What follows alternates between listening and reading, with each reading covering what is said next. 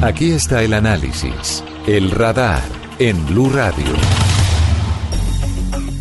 Una de las noticias más importantes con las que comienza este nuevo año 2018 tiene que ver con el proceso de paz con el ELN, que atraviesa en estos eh, días por una de sus crisis más eh, delicadas en virtud de la finalización del primer cese bilateral del fuego pactado entre el gobierno y esa guerrilla. Apenas unas pocas horas después de que se llegara a la hora cero para la terminación de esa tregua, el país eh, tuvo conocimiento sobre varios ataques cometidos por la guerrilla contra la infraestructura petrolera, contra la fuerza pública, inclusive resultó afectado un contratista de Ecopetrol, departamentos como Arauca, como Norte de Santander, como Casanare y el mismo Boyacá se vieron afectados por esa ofensiva. El presidente Santos tomó la decisión de retirar temporalmente a su equipo negociador y hacer un llamado a consultas para revisar los avances y sobre todo lo que vendrá hacia el futuro en las conversaciones con esa organización que le pidió al Ejecutivo reconsiderar su postura y mantenerse en la mesa. Es un placer saludar a esta hora a Monseñor Óscar Urbina, presidente de la Conferencia Episcopal Colombiana y quien, eh, así como lo ha hecho la Iglesia durante los últimos años y estos últimos meses, ha acompañado y ha sido observador de este proceso con el ELN. Monseñor, bienvenido al radar. Muchas gracias. Quisiera preguntarle en principio si eh, para usted tuvo razón el presidente Santos al tomar la determinación difícil por demás de llamar a consultas a su equipo y suspender temporalmente los diálogos? Indudablemente, porque eh, una renegociación que empieza es necesario hacerla en clave de una evaluación a fondo de lo que ha, sucedido para poder eh, eh, en realidad pues no retirarse de la mesa, que es lo que también deseamos, pero sobre todo eh, impedir que se reanude la confrontación, porque esto desgasta por una parte el proceso, eh, guerra siempre trae más guerra, eh, la, violencia siempre engendra más violencia, entonces lo que estamos buscando y el horizonte hacia el que nos encaminamos es la reconciliación eh, la iglesia se hace eco de, las comunidades. Nosotros estamos en la veeduría que hemos hecho, pues acompañando eh, con 20 grupos de las diócesis donde está el, conflicto eh, a las comunidades y nosotros percibimos también las, preocupaciones, las afectaciones y yo recojo eso que, que, viene a través de los obispos de lo que hay en las comunidades. Entonces ellos piden un compromiso de ambas partes y creo que esto que es doloroso, que en ninguna manera pues eh, aceptamos, sino que rechazamos, sin embargo, de ese mal hay que sacar un bien para poder seguir caminando, como lo he dicho, hacia el horizonte de la reconciliación. El Papa nos pidió a los obispos como esa tarea cuando nos habló en Bogotá en su visita. Él, nos decía, ustedes no son ni políticos ni técnicos, ustedes son pastores que tienen que eh, llevar a lo profundo del corazón de los colombianos la reconciliación. Y creo que es en esa perspectiva y puestos especialmente al lugar, en, al lado de, las víctimas, que ahorita, pues como usted lo acaba de describir, pues se aumenta.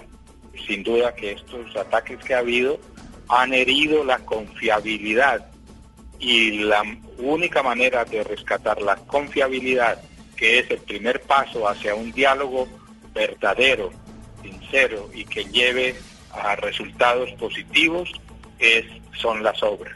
Monseñor, usted lo decía hace unos segundos, 20 equipos que conformaron para acompañar en terreno a las comunidades y hacer la verificación de cese que terminó el pasado 9 de enero. ¿Qué radiografía, eh, qué informe le han entregado acerca del cumplimiento de la experiencia que significó, digamos, esa tregua? Pues en realidad eh, eh, las, las, las comunidades valoran, es decir, sabemos de, los problemas que también se han presentado, porque no nos podemos tapar los ojos. Pero también ha sido muy positivo el que hayan tenido un tiempo donde no hubo ataques de ninguna naturaleza y eso me parece que, que en las comunidades por lo menos donde no existió esto pues había ya un como un alivio. Ahora pues también sabemos que, que especialmente eso le correspondió a la ONU que era verificar porque la, el trabajo de nosotros es una veeduría que es más de acompañamiento a las comunidades. Pero las comunidades valoraron desde el primer momento el que ya eh, por lo menos se, bajara la confrontación. Sí. Eh, ¿Coincide esta emisión del radar con la visita del secretario general de las Naciones Unidas a Colombia, Antonio Guterres? Y a él le está planteando el gobierno su voluntad y su decisión, no solamente de que haya una continuidad del cese el fuego, sino si fuera el caso de pactar uno nuevo. ¿Qué condiciones debería tener un nuevo cese el fuego entre las dos partes? La verdad, si se hace una evaluación a fondo de estos 101 días, necesariamente tendrán que aparecer las cosas que los negociadores, el gobierno y, la guerrilla tienen que corregir cada uno por su lado. Yo pienso que eh, la verdad es, es la fuerza inseparable de la reconciliación. Es decir, sin eso eh, seguirán eh, las muchas cosas porque usted sabe que medias verdades también son mentiras y la mentira engendra violencia. ¿Usted es optimista de que podamos eh, tener una buena noticia en ese sentido pronto? Digamos, preocupa un poco el hecho de que los agentes, los funcionarios de Naciones Unidas están ya saliendo del país y urgen justamente en saber si finalmente va a haber un nuevo cese o no para poder hacer la tarea de verificación. No sé si en caso de que no haya una decisión pronta, eh, la Iglesia pueda asumir también ese papel como lo ha venido haciendo. Eh, pues tengo esperanza, porque en este momento no la podemos perder. Y, confío en la buena voluntad de las partes y también en el papel que corresponde a la ONU, porque ellos eh, pueden ayudar en lo que yo he planteado ahora de hacer una evaluación muy, muy a fondo, porque, porque fueron veedores, o sea, a ellos les correspondió una tarea distinta a nosotros, que era precisamente ir al campo donde se presentaron las cosas a constatar lo que, lo que se les había informado. Entonces son los que mejor pueden ayudar eh, también a, esclarecer las cosas y, y, al fin y al cabo la ONU tiene pues también la, la memoria que es un saber que hay que aprovechar del acompañamiento a otros conflictos. Entonces eh, me parece que ese saber es positivo para, para poder reanudar los diálogos. ¿Ha ofrecido finalmente, Monseñor, la Iglesia, el caso suyo particularmente, o sus equipos, alguna labor de mediación para lograr un mayor acercamiento entre las partes y que esos tres negociadores del gobierno que se quedaron en Quito estén acompañados por los demás y se puedan sentar rápidamente? Sí, nosotros estamos, como somos veedores, tenemos que esperar las decisiones que el gobierno y la guerrilla tomen.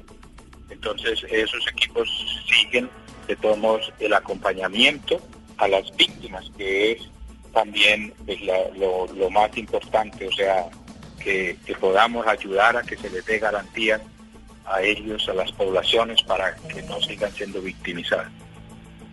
Pues ahí está, la verdad, el compromiso y la voluntad de paz, el llamado de la Iglesia que sigue acompañando este proceso, que mantiene sus equipos en terreno y que espera simplemente la buena noticia de que se reanude el cese del fuego para continuar ese acompañamiento a las comunidades dentro de un clima de reducción significativa de la violencia, de la violencia cruda que hemos vivido estos últimos días y que, como lo dice el presidente de la conferencia episcopal, está afectando particularmente a quienes habitan en esos territorios. Monseñor Óscar Urbina, muchas gracias por acompañarnos en el radar y aunque ya han pasado unos días, aprovecho para desearle un feliz año. Lo mismo, y el Señor los bendiga a todos. Un saludo muy especial a todos los radioescuchas de Radar.